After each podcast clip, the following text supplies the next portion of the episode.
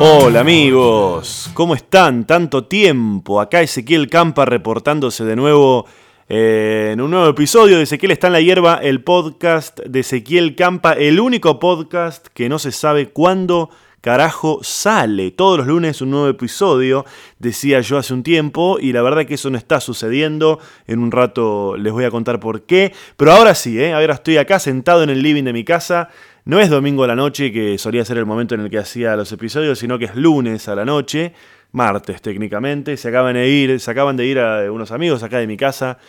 Eh, estuvimos jugando a las cartas y fue una noche muy, este, una noche muy intensa, una noche de algunas diferencias entre los jugadores, pero más que sobre el juego, a diferencias respecto de, de, eh, no me podés cargar con eso, no me podés decir aquello. Porque hay una cosa que sucede que es que eh, gran parte del folclore de, jugar a algo con amigos es que cargarse entre unos y otros y, el que más derecho tiene a, cargar al otro es el que va perdiendo. Eso es una cosa básica de los códigos ancestrales de la raza humana. Si yo estoy perdiendo mil a cero, déjame que por lo menos te cargue.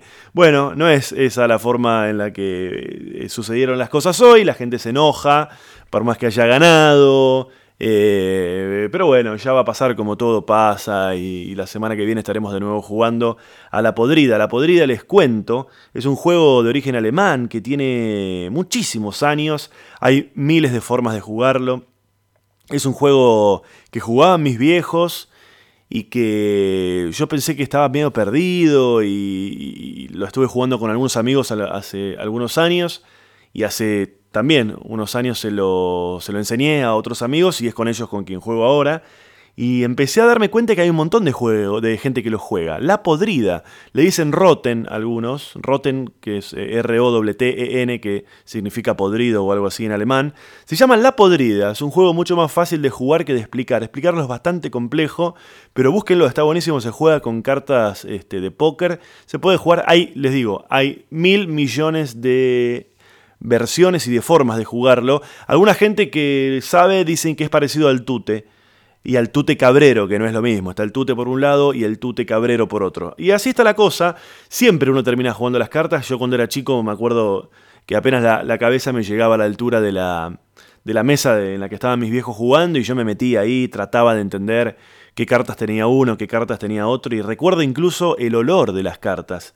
Las cartas siempre fueron las Kem quien podía tener cartas buenas tenía las KEM, unas cartas medio de plástico que creo que son americanas.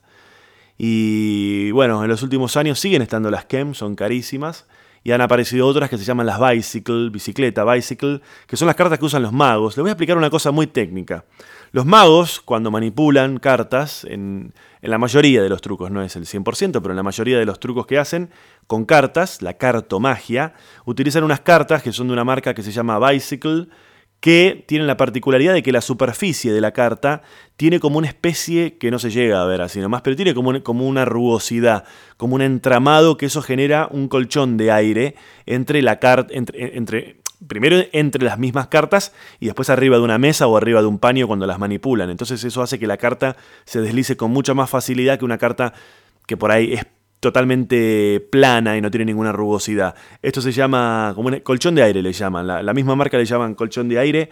Y bueno, eh, cuando vos ves que los magos están manipulando cartas y que las pasan de un lado para el otro, además de la habilidad y de todas las horas que le dedican a, practicar esto, también ayuda a que estas cartas tienen ese colchón de aire eh, que hace que, bueno, que, que se deslicen. Yo estas cosas que me acuerdo me las acuerdo de cuando estudié magia.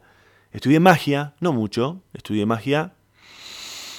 Eh, ¿Cuánto habré estudiado? Unos meses, dos, tres meses, hace muchos años. Y.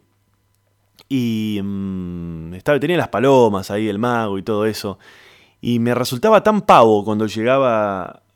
Porque la magia se va estudiando, por lo menos lo que yo estudié, vas estudiando por trucos. Vas a una clase, te enseñan dos, tres trucos y así. Y cuando me los enseñaban y me me daba cuenta que la explicación era tan tonta, me sentía como, bueno, estafado, no sé. Pero bueno, ya saben, Podrida, búsquenla, es un juego em, de naipes, se juegan con naipes eh, de póker. Y bueno, nada, es un juego en el que se reparten cartas y se pone una carta dada vuelta y esa se la llama triunfo. Sobre esa carta hay que pedir cuántas uno va a ganar. Es muy difícil de explicar y no es tan difícil de jugar. Sí es difícil de jugarlo bien, porque es un juego que tiene una particularidad que es lo que hace que... es lo que le da el nombre, por lo menos acá, podrida, viene de, eh, de que se armó la podrida, o sea, de que se pudrió todo. Porque es muy frustrante porque es el único juego en el que no existen las cartas buenas y las cartas malas. A, trazo grueso, digo, ¿no? Si después este, analizamos, hay obviamente cartas buenas y cartas malas, pero es todo estrategia. Es todo estrategia. Con cartas malas también puedes sumar tantos puntos como el que tiene cartas buenas. Obviamente que siempre ayuda tener cartas buenas. Pero búsquenlo, Podrida, se llama por ahí. Algunos le dicen creo que jodete o alguna cosa así. Por ahí estoy diciendo cualquier cosa. Pero es así, pasan los años y uno termina haciendo las mismas cosas que, que hacían los, los mayores. Y se ve que hemos llegado a esa etapa de la vida. Che, no sé qué número de episodio es este de... Bueno, dale, camina por arriba de la computadora. Camina, salí. No sé qué número de episodio es este. Eh, bueno, si no estás con la computadora, me patías el micrófono. ¿En qué andas? ¿Estás de joda? Bueno, mi gata. ¿Alguien sabe de veterinaria? ¿Alguien que esté escuchando del otro lado sabe de veterinaria? Estuve acariciando a mi gata y le encontré como en la panza un bultillo. Un bultillo muy pequeño, como si fuese casi un... No sé, tetilla, pezón, tienen los animales. Casi como si fuese un pezón, una tetilla inflamada. Y como es muy brava mi gata, por lo menos cuando la llevo al veterinario, eh, fui solo, sin ella, eh, y le pregunté a la veterinaria qué podría hacer y la veterinaria que la conoce, que la atiende siempre, se agarró la cabeza, no por la gravedad de la cuestión, sino porque mi gata es una gata imposible de revisar. Eh, es muy, se pone muy mala cuando la llevo a, darle las, vacunas y demás. Y, y no sé qué será. Estamos viendo a ver qué plan... No creo que sea nada grave, pero estamos viendo qué plan implementamos porque que yo la revise no es de tanta utilidad llevarla a la veterinaria es una locura y tampoco ella me recomienda dormirla por una cosa así. Que, bueno, sería la manera de poder revisarla.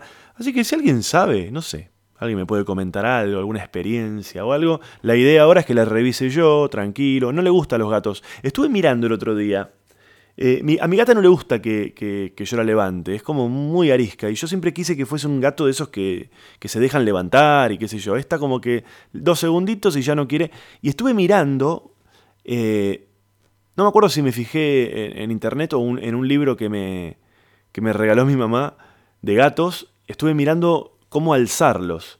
y, y había dos datos importantes que yo no sabía. Uno es que a los gatos no les gusta que les toquen la panza.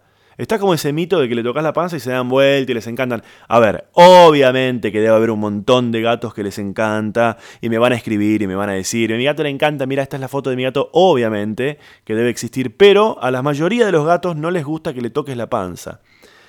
Entonces tenés que tener cuidado cuando le levantás de no levantarlo 100% de la panza, porque incluso creo que les duele a algunos. Y lo otro que me enteré en este libro es que a los gatos no les gusta tener las patitas en el aire.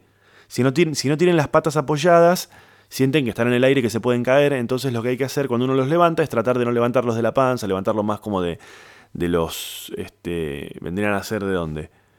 Eh, no sé qué vendría a ser, como debajo de las patitas, las delanteras, como las axilas delanteras vendrían a ser, y cuando lo levantás de atrás, que no le queden las patas en el aire y agarrarle las patitas con la mano, porque si no, nada, se vuelven locos. Estuve intentando eso y tampoco, este, tampoco hay caso. Así que la voy a tener que, revisar en un momento que esté muy buena onda, muy buena onda. Y después ir y contarle a la veterinaria. Lo cual no creo que sea un método científico bastante acertado. Pero por ahora no, no existe otra manera. Bueno, no sé qué número de episodio es este. Y me gusta que no sea este episodio, un episodio en el que yo sepa cuál es el número. Y hablando de números, voy a tratar de volver a hacer estos episodios. Eh, ahora ya les dije recién, pero más adelante les voy a contar por qué es que no los estoy haciendo. Eh, y bueno, volvemos un poquito a la, a, la, a la, rutina. Ezequiel Campa es mi nombre, Ezequiel está en la hierba, es el nombre de este podcast. Y me pueden escribir desde cualquier lugar del mundo a un celular, que es el más 54911 2346 07 59. Más 54911 2346 07 59. Les quiero contar que hay un montón de funciones en las que voy a estar. Estoy armando el material nuevo para el año que viene. Y los materiales se arman en función. No se arman ensayando en el living de tu casa. Así que estoy haciendo un montón de funciones, además de las funciones que estoy los, este, los sábados en el Belma, ahí en Gorriti y Fitzroy, ahí en, en Palermo. Además de eso, estoy haciendo funciones por todos lados. Les voy a hacer un breve repaso. Todas las funciones que yo hago están en mi página que es ezequielcampa.com.ar, ezequielcampa.com.ar. En Twitter también está el link ahí de, de, mi página. Y estoy todos los sábados en Palermo, las entradas están en Ticketek. Y después hay un montón de funciones. Voy a estar el miércoles 14 en, en un espectáculo que se llama Código de Barras, ahí en, en, atrás del Alto Palermo, Beruti 3366. La entrada es 3336, en el Paseo del Sol. La entrada es sin cargo. ¿eh? Esto es el miércoles 14 de septiembre. Voy a estar en San Isidro, voy a estar en La Matanza, en San Isidro 28 de septiembre, La Matanza 29 al día siguiente. En Ituzaingó el 5 de octubre, de nuevo en Código de Barras, ahí en el Paseo del Sol sin eh, sin cargo la entrada, ahí atrás del Alto Palermo. Voy a estar en Adrogué el 26 de octubre, en La Plata el 29 de octubre y en Rosario el 18 de noviembre. Las entradas para Ticketek, o sea, para, para Palermo, para el Belma, que es donde estoy siempre, están en Ticketek. El resto de las entradas están todas en comedia.com.ar. Pero no se hagan problema, no anoten, no traten de memorizar porque no hace falta, porque lo único que tienen que saber es que en ezequielcampa.com.ar, mi página web, está todo esto que les estoy contando. Che, bueno, recién yo les decía, estuve, además de que estuve haciendo algunas cosas que me mantuvieron eh, ocupado, yo no me acuerdo, sí, creo que les conté. Eh, bueno, finalmente se, se se concretó mi mudanza, no todavía la mudanza en sí, pero ya está todo definido. Después de años de padecer los ruidos de los vecinos y las faltas de respeto y la falta de consideración, etcétera, etcétera, etcétera, y todas esas cosas que me encanta decir porque una de las cosas que más me gustan en la vida es quejarme. Finalmente nada, eh, la soga se cortó por lo más fino, la propietaria de este lugar me... Yo creo que ya lo conté, pero bueno, me echó y me estoy yendo, me estoy mudando se, está todo como ya medianamente definido, pero definirlo llevó mucho tiempo de juntarse y negociar cosas y cerrar el contrato y paralelamente estuve con, en obra arreglando unas cosas con todo lo que esto significa, albañiles, pintores, plomero, gasista, el tipo de los techos, el tipo de los pisos, estuve muy, muy, muy, muy a full y todavía no me mudé. Todavía no me mudé, que creo que va a ser el otro cuello de botella que me va a tener muy estresado. Y la verdad es que no tenía ánimo ni ganas de nada. No tenía ni, ni, ni, ni, ganas, no, estaba muerto de energía, no tenía de dónde, no tenía cómo hacerlos los episodios. Y a la vez, claro, gorda, a ver, ¿qué tenés acá abajo? Pará, te estoy buscando lo que... Anda a cagar. Bueno, a la vez lo que me pasaba era que por ahí eh, no se me ocurrían tantas cosas. Y había sentido que algunos episodios no habían estado buenos. Sí me gusta el que les conté lo de los 40. Ah, les quiero contar una cosa. Eh, me olvidé de, el otro día cuando el episodio anterior a este, que se llama Thesis 40, en que en el que les contaba que cumplí 40 años y que fui a la casa en la que me crié y demás, yo les contaba de un montón de cosas que tienen que ver con los 40, con los 40, con el número 40 específicamente. Les conté que había cumplido 40, que fui a ver una casa, eh, a, a, ver si me interesaba mudarme ahí, en el barrio en el que me crié, y, y después nos dimos cuenta que la casa esa mi viejo la había construido cuando él tenía 40, y yo nací en esa casa, o sea que él tenía 40, pasaron 40 más para que yo eh, volviera. También les conté que había una canción que se escucha al final de ese, de ese episodio, que se llama In the Lap of the Gods, que es un tema de Queen. Ese tema, esa versión en vivo, la saqué de un recital de Queen en Budapest, que el recital ese también estaba cumpliendo 40 eh, años, es del 86. No, perdón, 30 años estaba cumpliendo ese, ese recital. Y había otro par de datos más de los 40. Y cuando mi hermano escuchó el episodio, me hizo dar cuenta de una cosa que yo no, me había dado cuenta, que era que Freddie Mercury, cantante de Queen, en ese recital, en Budapest, en el 86, tenía fucking 40 años. Una coincidencia más. Hay un episodio también de las coincidencias. Si les gustan las coincidencias, búsquenlo, no me acuerdo ahora cuál es, eh, pero hay un episodio por ahí de las, de las coincidencias. Pero les decía que me estaba pasando eso, de que tampoco me copaban mucho algunos episodios. Repito, el de los 40 me gustó bastante, pero muchos me parecía como que ya nada, los hacía porque porque todos los lunes hay que sacar un episodio. Y ahí entra a jugar en mí una mm, dicotomía, lo diría, lo llamaría yo, una contradicción, ¿no? Que es que es muy fuerte la cosa de cuando uno hace cosas con libertad, como este podcast, que no hay ningún interés detrás, no hay una guita, no lo hago para nadie, no tengo jefe, no tengo nada, como la mayoría de las cosas de mi laburo. Eh, me pasa también cuando, cuando preparo mis shows y demás. Lo que sucede a veces es que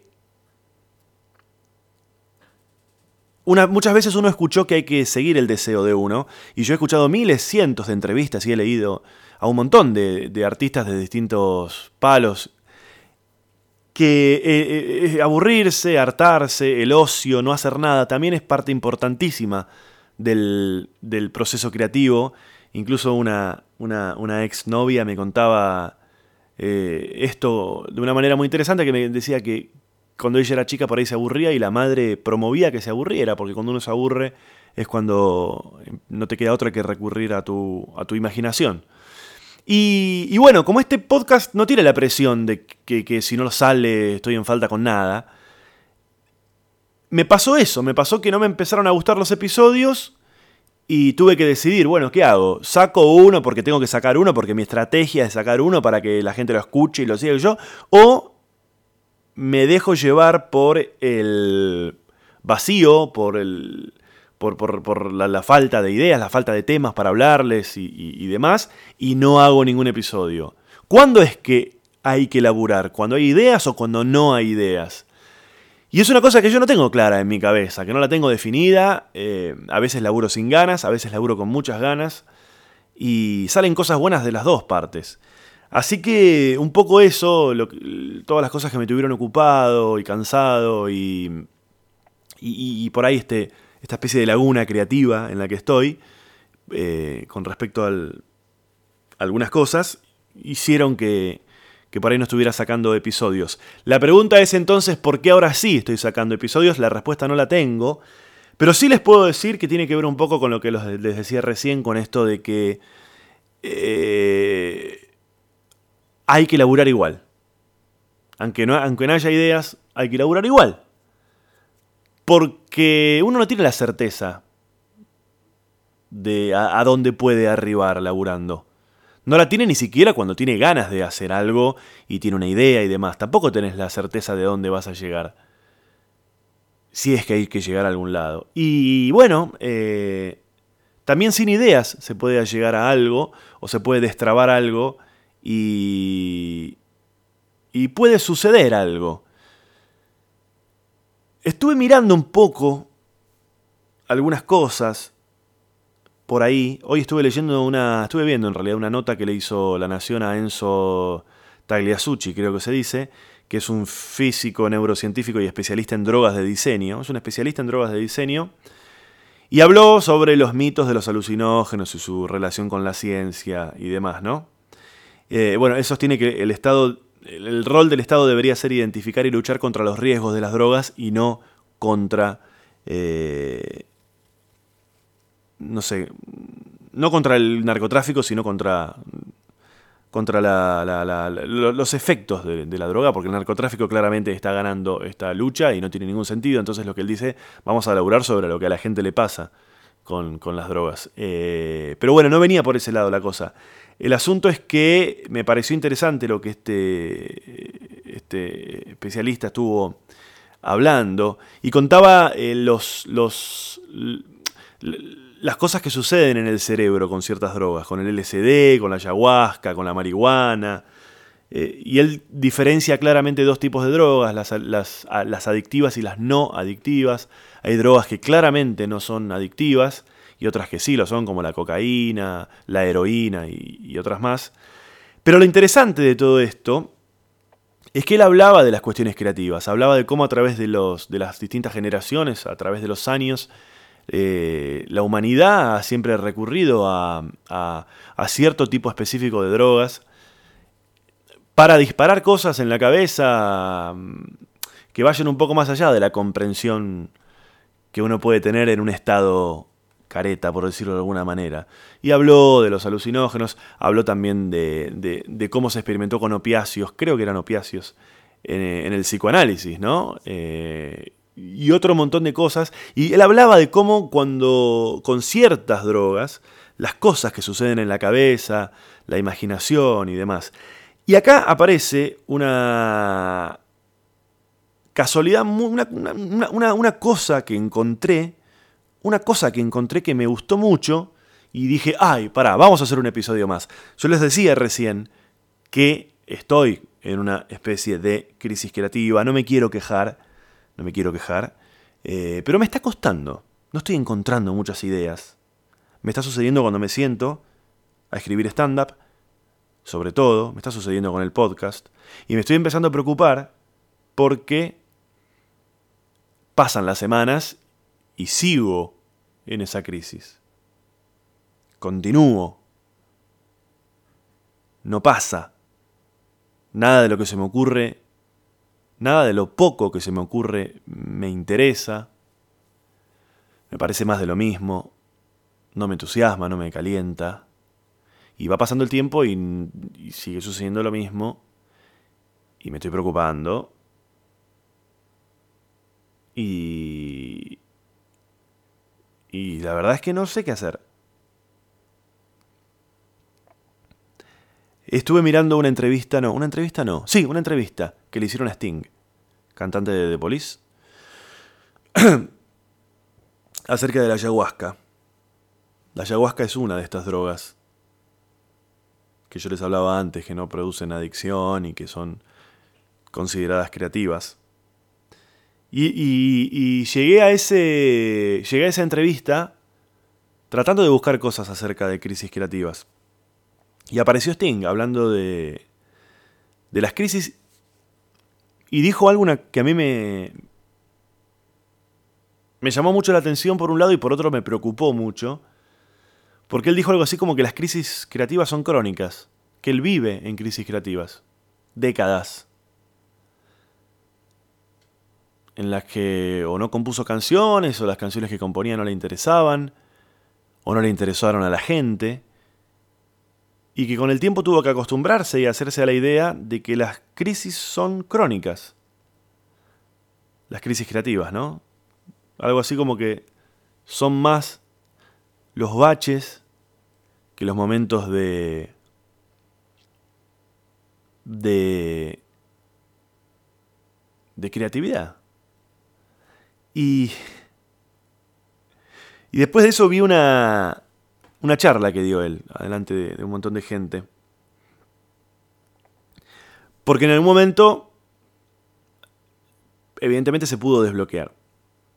Hizo una charla para TED, que creo que se llama Vuelvo a escribir canciones, pues supuestamente había superado este momento.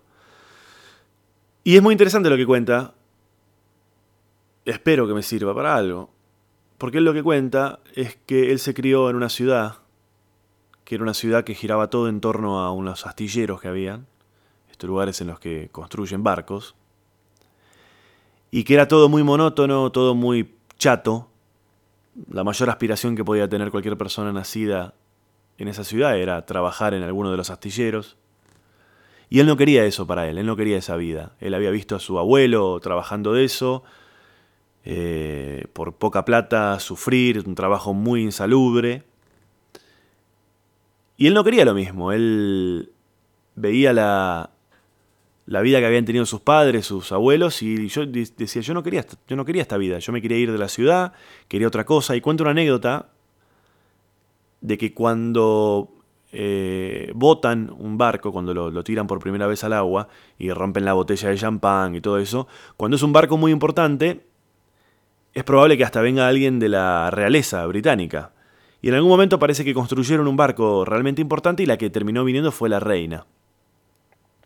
Entonces hubo todo un desfile de la reina con un auto por el medio de la ciudad. Y él era chiquito, era un nene, y la reina madre, reina madre se dice, sí, la reina madre, que creo que es la misma que está todavía ahí, ¿no es la misma que está? Sí, creo que sí.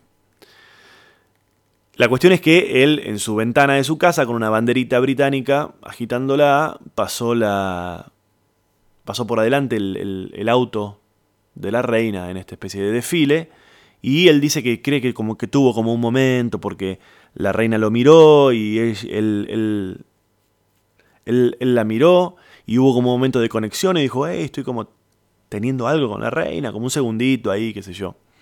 Y, y él dice, bueno, yo cuando viví eso, yo dije, yo no quiero eh, trabajar en, una fábrica de barcos en esta ciudad chata en la que no sucede nada y demás. Yo quiero estar en ese auto en el que está la reina. Y bueno, se transformó en, quien es Sting hoy, eh, con su banda y demás, uno de los íconos del, de la música, eh, del rock and roll, toda la historia de la música. Y después cuenta esto de sus crisis creativas y que la manera que encontró de salir de eso fue justamente empezar a conectarse con su con su infancia, con esa parte de su vida vivida ahí en esa ciudad, y empezó a escribir canciones sobre eso. Empezó a escribir canciones sobre esas personas.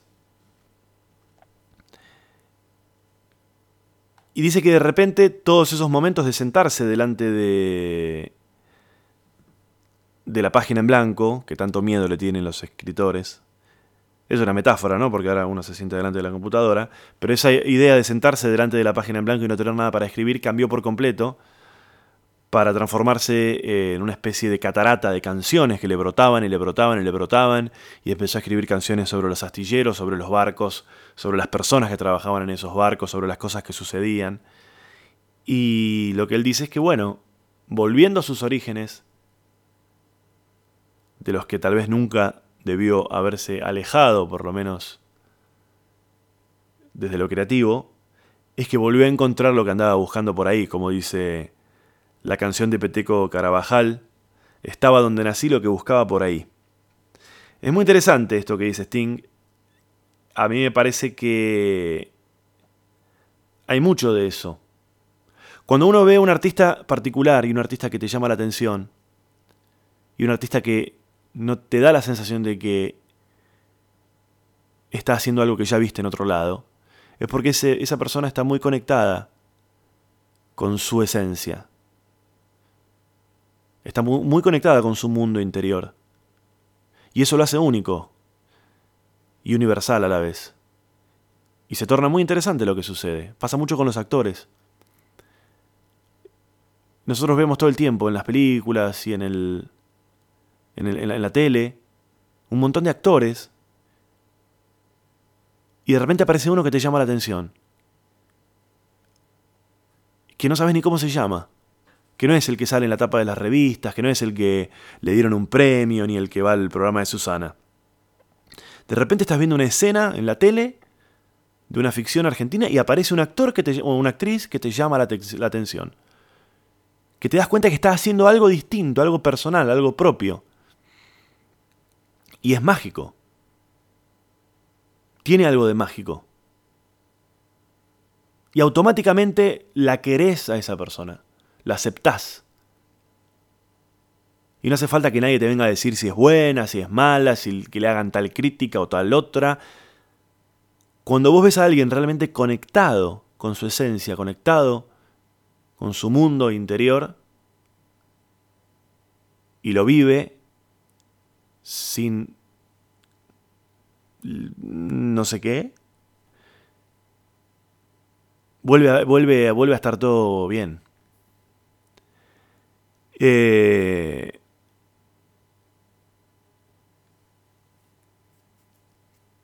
yo les decía hace un rato que en otro episodio, en el anterior, yo hablaba de esto de... de que me, iba a mudar a una casa que... que está en el mismo lugar en el que está la casa en la que yo... en la que yo nací, en la que yo me crié y en la que fui muy feliz. Y eso se concretó al final, si todo sale bien. Y tal vez tenga que ver con. con esta etapa mía, con esta búsqueda. De tratar de volver a conectarme con esas cosas. Y tal vez estuve buscando por ahí algo que estaba donde nací. Y. Y en eso estoy. Si alguien tiene una idea o algo para comentarme acerca de esto, se los voy a agradecer. Y para ir terminando, porque este es un episodio... Bueno, no fue tan corto como pensé que iba a ser. Pensé que iba a ser más corto porque no tenía mucho para hablar. Eh, estoy pensando ahora que yo Estoy pensando ahora que yo pensaba em, terminar este episodio con la canción que cantó Sting en esta charla. Que la cantó ahí en vivo, tengo, la, tengo el audio acá. Pero no sé ahora si no ponerles eh, la canción esta de, de, Peteco Carabajal, que se llama Entre a mi pago sin golpear, en el que está esta frase. Eh, estaba donde nací lo que buscaba por ahí. Voy a hacer una cosa. Si tienen ganas de seguir escuchando, por primera vez en la historia van a escuchar lo siguiente. Primero una canción de Peteco Carabajal y pegado Message in Battle,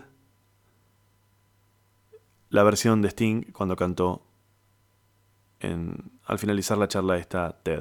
Primera vez en la historia que sucede esto. Peteco Carabajal seguido de Sting en vivo.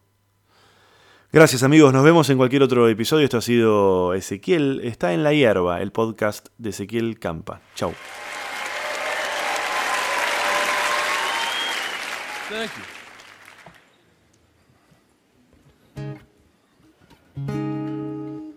Okay, you have to join in if you know it.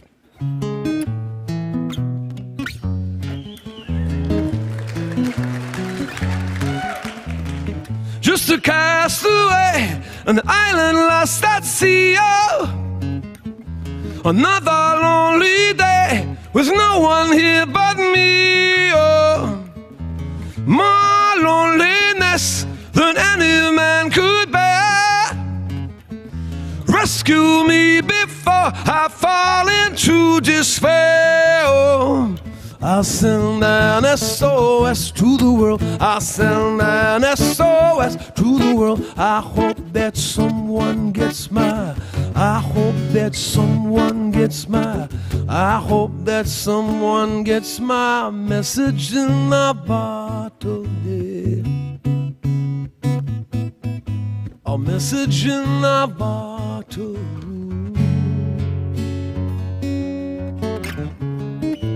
Year has passed since I wrote my note. I should have known this right from the start.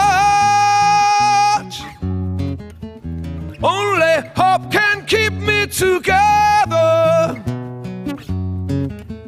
Love can mend your life, but love can break your heart. I'll send an SOS to the world. I'll send an SOS to the world. I hope that someone gets my. I hope that someone gets my. I hope that someone gets my message in a bottle. A message in a bottle. Message in a bottle. Message in a bottle. Walked out this morning. I don't believe what I saw. A hundred billion bottles washed up on a shore. Seems I'm not alone in being alone. A hundred billion cast away looking for a home. I'll send an SOS to the world. I'll send an SOS to the world. I hope that someone gets mine. I hope that someone gets mine. I hope that someone gets my message in a bottle. A message in a bottle. Message in a bottle. A message in a bottle. So I'm going to ask you to sing after me, okay? The next part. It's very easy. Sing in unison. Here we go.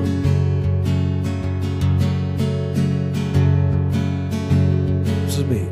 Sending out an SOS. Come on now. Oh, yeah an SOS. I'm sending out an SOS. I'm sending out an SOS.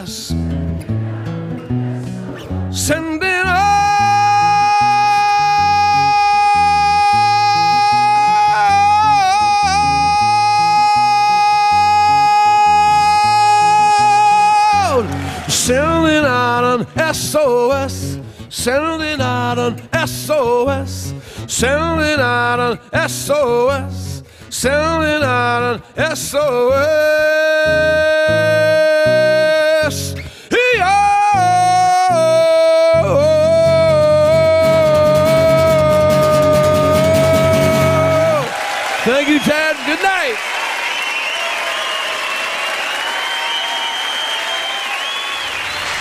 Llamo Mercedes Sosa y canto para ustedes.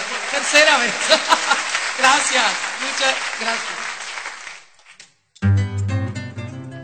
Esto se llama Chacarera y es de Santiago del Estero.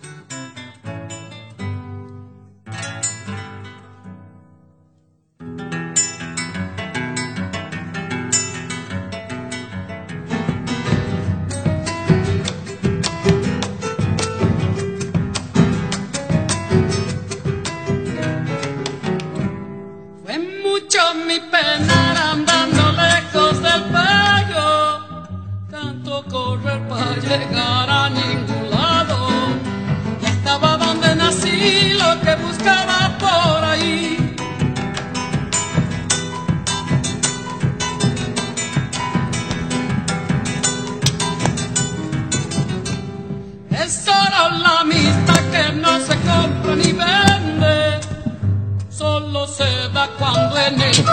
se siente.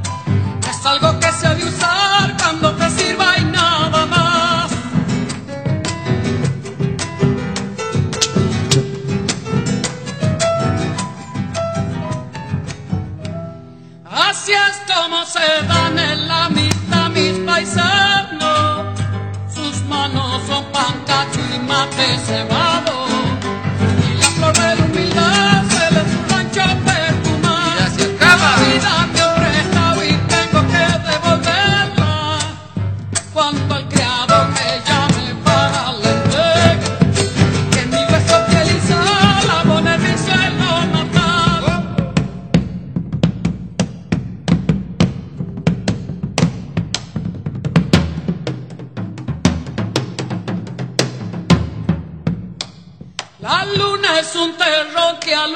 con luz prestada. Solo al cantor que canta copla del alma. Le estalla en el corazón eso que trepa por su voz.